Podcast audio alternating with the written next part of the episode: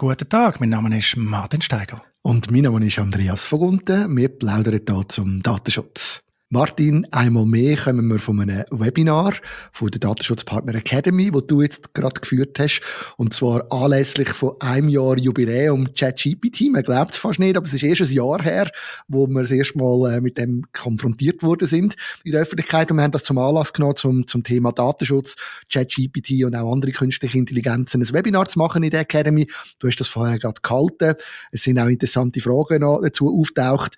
Ähm, mir ist so ein bisschen aufgefallen, wichtiger Punkt, den du dort ins Feld geführt hast, ist eigentlich die Frage von der Datenhoheit.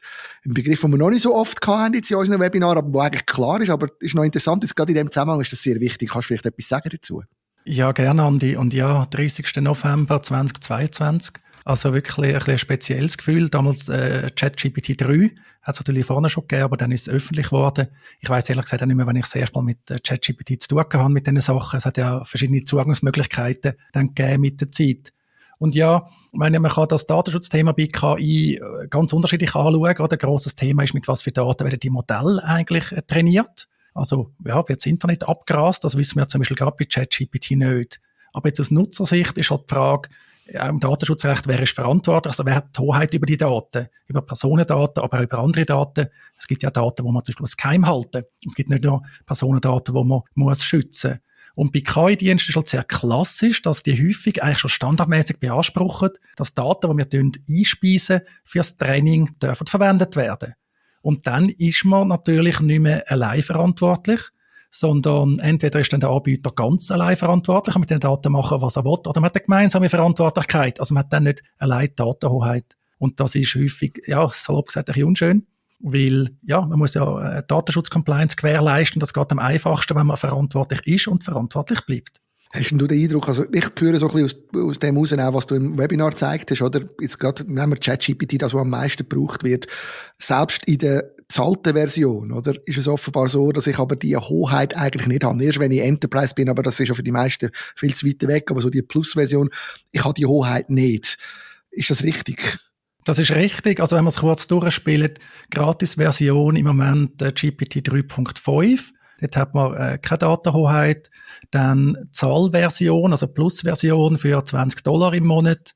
Dort kann man ja dann GPT-4 nutzen und auch sonst die Zusatzfunktionen. Aber das ist eigentlich der Hauptvorteil, dass man zahlt in dem Rahmen. Also man hat mehr Kapazität, neue Features kann man nutzen, Beta-Features und so weiter. Aber man hat keine Datenhoheit.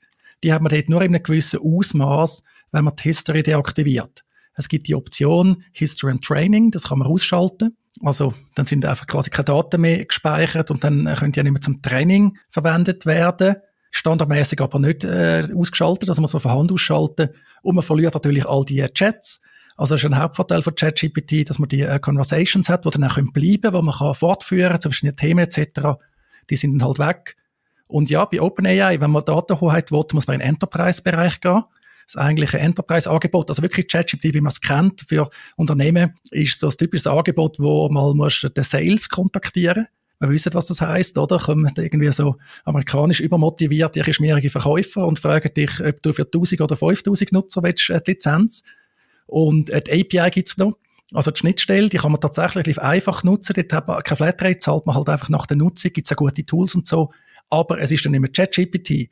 Also muss ein Tool äh, verwenden, das das irgendwie nachbaut oder selber etwas bauen. Ja, das Gleiche auch, wenn man dann noch in die Microsoft Cloud übergeht, also Azure, die bietet das Ganze auch an. Aber auch dort wieder letztlich die API, die Angebote werden schon besser etc. Aber wenn man jetzt wirklich als Ur-Chat-GPT nutzen will, wo eben auch am meisten Möglichkeiten, denke ich, nach wie vor bietet in diesem Bereich, sehr flexibel, dann hat man ein Problem. Und das kann man auch nicht lösen mit dem äh, die DPA, also mit dem, mit dem äh, Auftragsverarbeitungsvertrag, oder bietet das OpenAI auch gar nicht an, weißt du, das für, für einen Plus-User? Ja, das kann man schon lösen, aber eben bei diesen gratis und günstigen Angeboten ist das nicht vorgesehen im Normalfall. Ja. Das ist eher Faustregel, wenn man nichts zahlt oder wenig zahlt, dann hat man keine Datenhoheit. Dass man Datenhoheit hat, muss man zahlen je nachdem ein bisschen mehr zahlen und eben den Auftragsverarbeitungsvertrag abschließen, was auch gar nicht immer so einfach ist. Andi, du weißt es, mein Lieblingsbeispiel in diesem Bereich ist ja DeepL. Genau, bei DeepL, äh, wo die meisten Leute nutzen, äh, in der Gratis-Version, aber selbst, äh, wo, wo sie dort eigentlich zustimmen, dass die Daten genutzt werden, wenn ich mich richtig erinnere. Und erst in der bezahlten Version kann man eigentlich überhaupt äh, als Firma einen Datenverarbeitungsvertrag abschließen, aber es geht, glaube gar nicht so einfach, oder? Nein, es ist absurd. Eben, man muss zahlen. Das ist jetzt nicht so außergewöhnlich, wenn man Datenhoheit will, dass man muss zahlen. Aber du kannst jetzt nicht einfach klicken oder hast einen standardmäßig den Auftragsverarbeitungsvertrag, sondern du musst an Sales schreiben. Du musst ein Mail schreiben. Das ist also ein händischer Prozess auf Seite von dem Anbieter, der jetzt doch ein grosser, beliebter Anbieter ist. Also, mein Eindruck ist, dass dem Anbieter eigentlich gar nicht so unrecht ist, wenn er die Daten kann verwenden natürlich fürs Training. Oder ist es seinem Interesse? Eben, viele wissen das auch nicht. Da steht so ein bisschen im Kleingedruckten. Viele haben das Gefühl, wenn ich zahle, habe ich die Datenhoheit. Also, das finde ich noch äh, sportlich, ehrlich gesagt. Ja, sehe ich auch so. Vielleicht in dem Zusammenhang, du hast vorhin von Faustregeln geredet und eine, die du so noch gesagt hast, ist, wenn ich Daten kann, nicht kann löschen kann, oder, dann ist auch Alarmzeichen angesagt.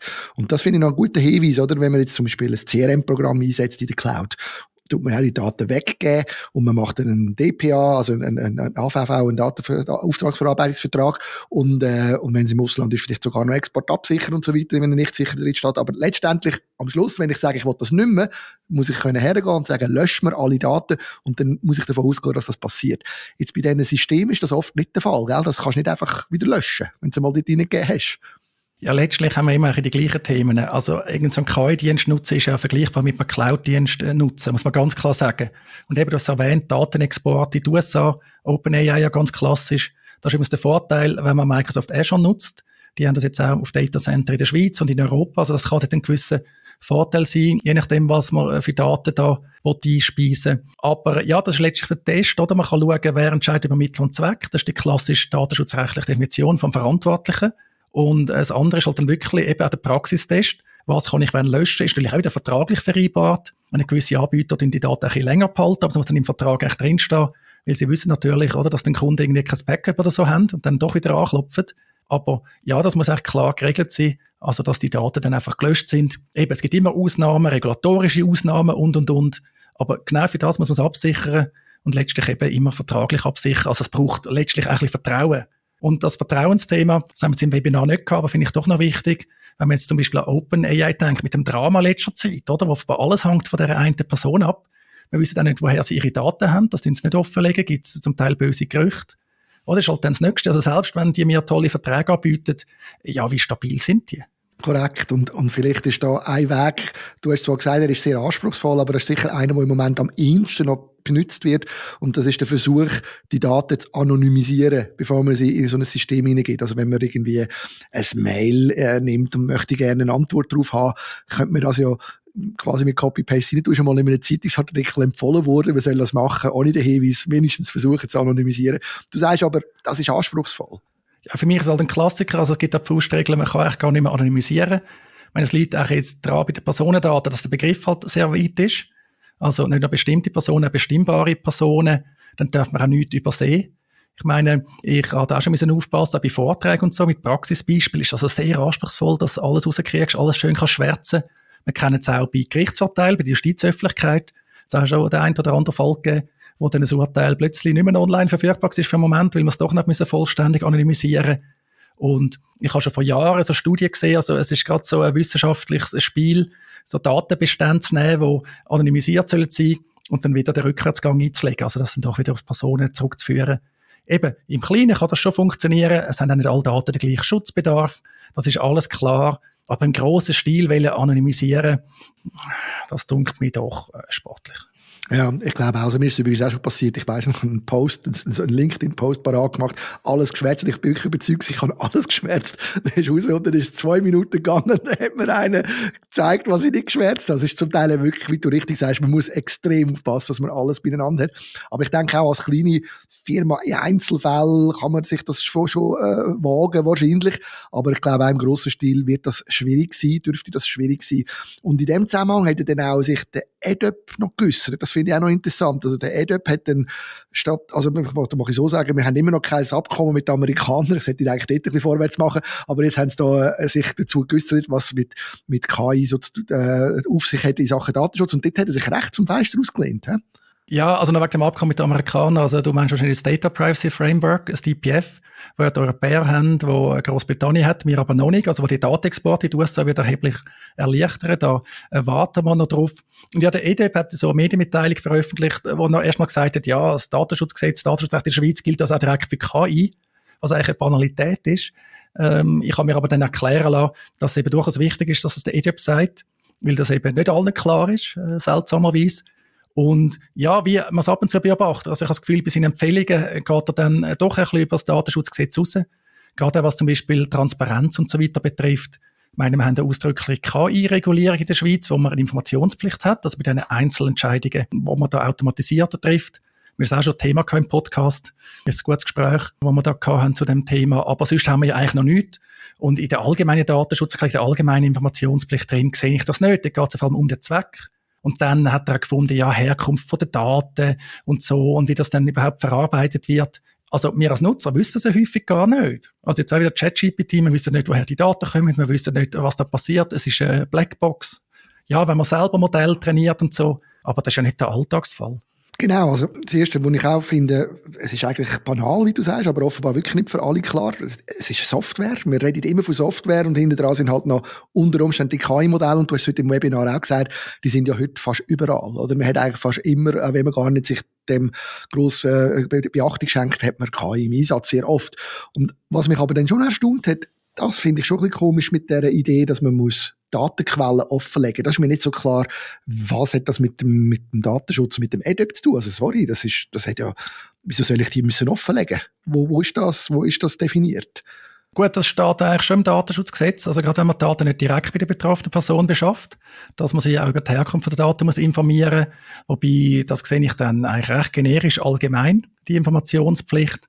Ja, es ist wie so häufig, also der EDB ist eigentlich ein Botschafter vom Datenschutz, vielleicht ein Botschafter vom strengen Datenschutz. Man sieht das immer wieder, dass er über das Datenschutzgesetz rausgeht. Ich meine, zum Teil verstehen ihn auch viel, dass er ein großer Fan von Einwilligungen ist, äh, dass er ein Fan von Cookie-Banner ist, dass er auch ein Fan vom Konzept von der informationellen Selbstbestimmung ist, wo ja auch auf ganz wackeligen Füßen zum Beispiel steht. Ist vielleicht auch die kommunikative Rolle von dieser Behörde. Man redet ja nicht nur von einer Person, sondern eigentlich von einer Behörde, die da versucht, einen Pflock einzuschlagen. Aber das muss man halt gut anschauen. Ich meine, wenn man den Empfehlungen folgt, ist man auf der sicheren Seite. Das heißt aber nicht, dass man auf der richtigen Seite ist, gerade für ein eigenes Projekt und noch längere Datenschutzerklärung und so. Ich meine, Andi, wir sind mit diesem Datenschutzgenerator da in dem Bereich tätig, aber dort haben wir ja immer Diskussion, was ist jetzt Gratwanderung? Weil eben, es soll ja auch noch irgendwie lesbar, verständlich sein und nicht einfach noch ein längerer Text werden.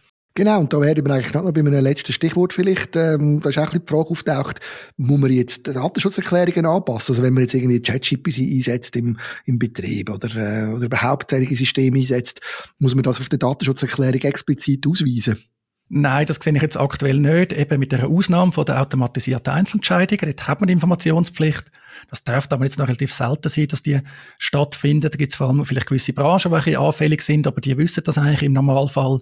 Ja, und sonst, ich meine, eine Datenschutzerklärung tut man ja eben auch defensiv halten, also relativ breit, generisch.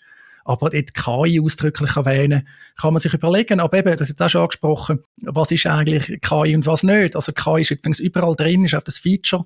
Vielleicht auch jetzt bei dieser Aufzeichnung, oder? Da sind vielleicht auch KI-Funktionen dahinter. Gut, kann man sagen, ist nicht so dramatisch, wenn man unsere eigenen Personendaten im Wesentlichen bearbeitet. Aber ähm, am Schluss ist es einfach äh, eben das Mittel zum Zweck und nicht der Zweck die Herkunft der Daten, ja, das ist tatsächlich das Problem, oder, bei den Anbietern. Also jetzt erstelle ich da vielleicht irgendwie ein Personenprofil von Politikern mit Hilfe von ChatGPT und ich weiß auch gar nicht, woher die Daten kommen. Andere Dienste dann den Quellen angeben, wobei dort ist ja meistens Dirty Secret, dass die Quellen im Nachhinein noch ermitteln. Also die Daten nicht unbedingt aus deren Quellen stammen und so. Aber ja, Datenschutzerklärung würde ich im Moment nicht losrennen und die anpassen. Gibt es also viele andere Gründe, wenn man das nicht gemacht hat, Datenschutzerklärung wieder mal aktualisieren, wieder mal vervollständigen. Alles klar. Also ich glaube, auch in zwei Jahren und in drei Jahren werden wir zu dem Thema noch viel können berichten, bin ich überzeugt. Wir sind am Anfang von einer sehr spannenden Entwicklung. Es passiert ganz viel und wie wir jetzt schon gesehen haben, das ist schon fast überall integriert und es wird noch viel mehr überall integriert werden. Es ist der Druck da, dass man noch mehr reguliert. Es sind Haufen Fragen, die um sind zu dem, in dem Zusammenhang. Ich glaube, da geht uns die Arbeit und die Themen gehen uns da überhaupt nicht aus und es wird sicher spannend bleiben, auch im Zusammenhang mit KI und insbesondere generativer KI, weiter dran zu bleiben im Zusammenhang mit Datenschutz, oder? Ja, Andi, mache ich mir überhaupt keine Sorgen. Also das Leben wird nicht langweilig, auch ohne KI wird es nicht langweilig, aber so erst recht nicht.